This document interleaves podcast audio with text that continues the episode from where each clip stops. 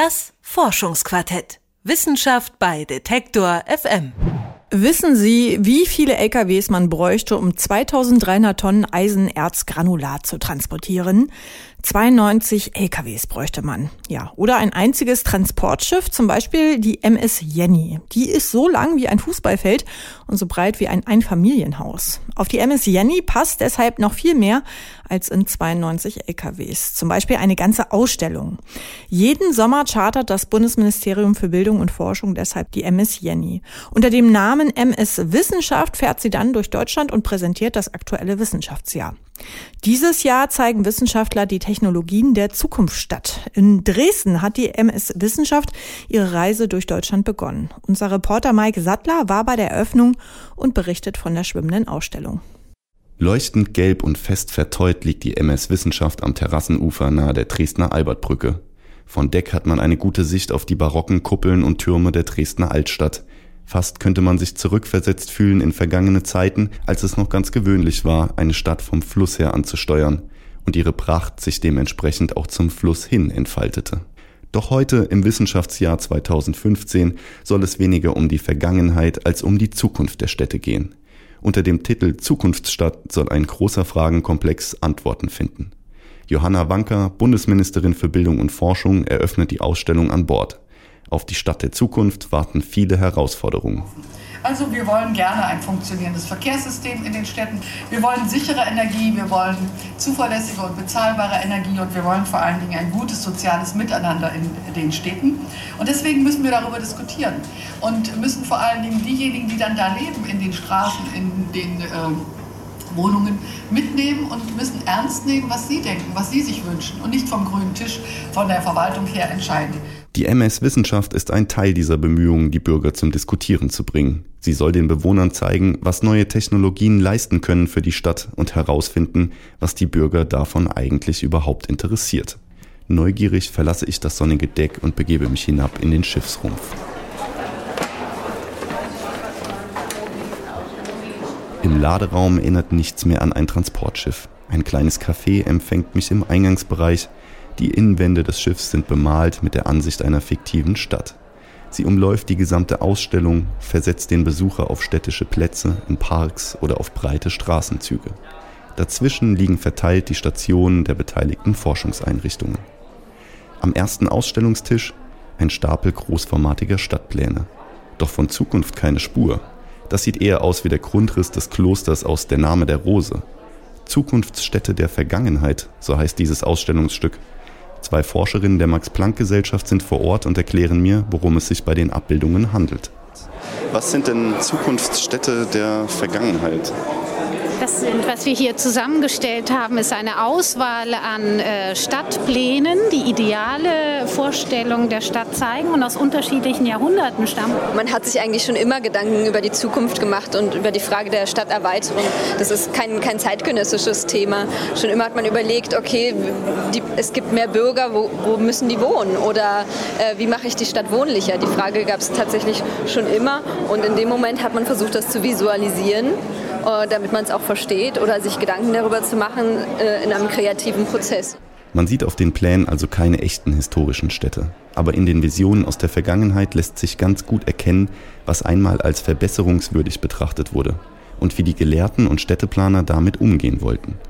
Die neueren Pläne wirken auch heute noch sehr futuristisch. Ein Plan aus den 1960er Jahren etwa zeigt eine Art dreidimensionales Gittermodell. Eine modulare Stadt, erläutert die Wissenschaftlerin. Hier können die Bewohner ihre Wohnkapseln beliebig einhängen.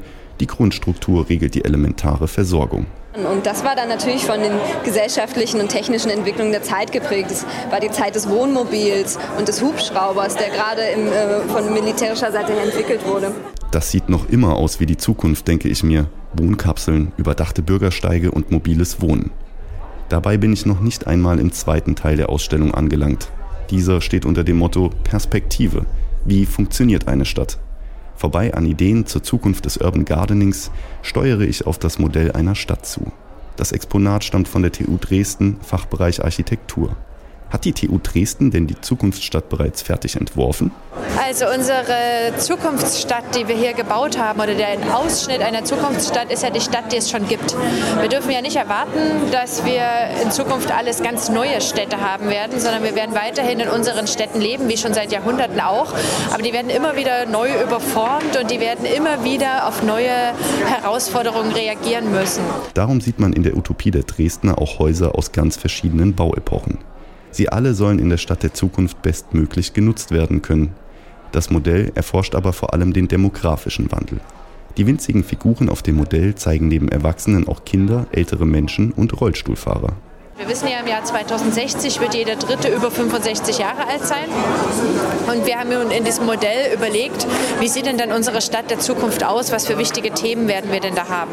Schubladen und Hörstationen laden ein, die Gebäude und ihre Bewohner näher kennenzulernen.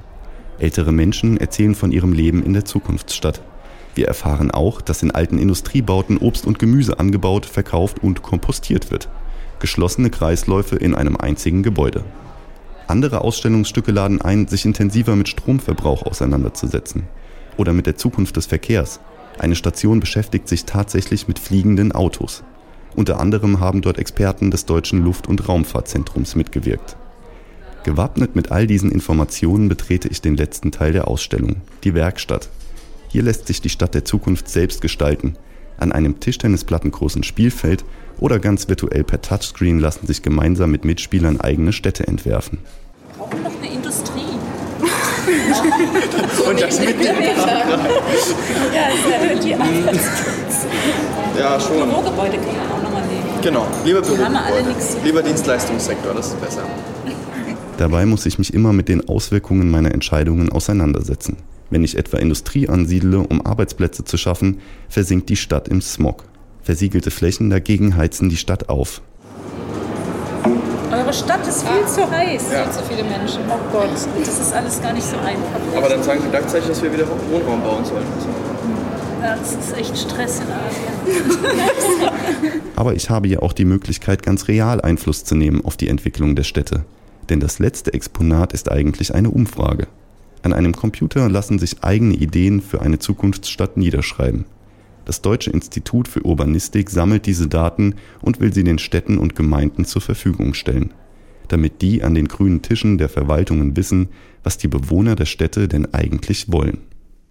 Das war Mike Sattler mit einem Bericht von der MS Wissenschaft. Das Ausstellungsschiff liegt heute noch in Schönebeck.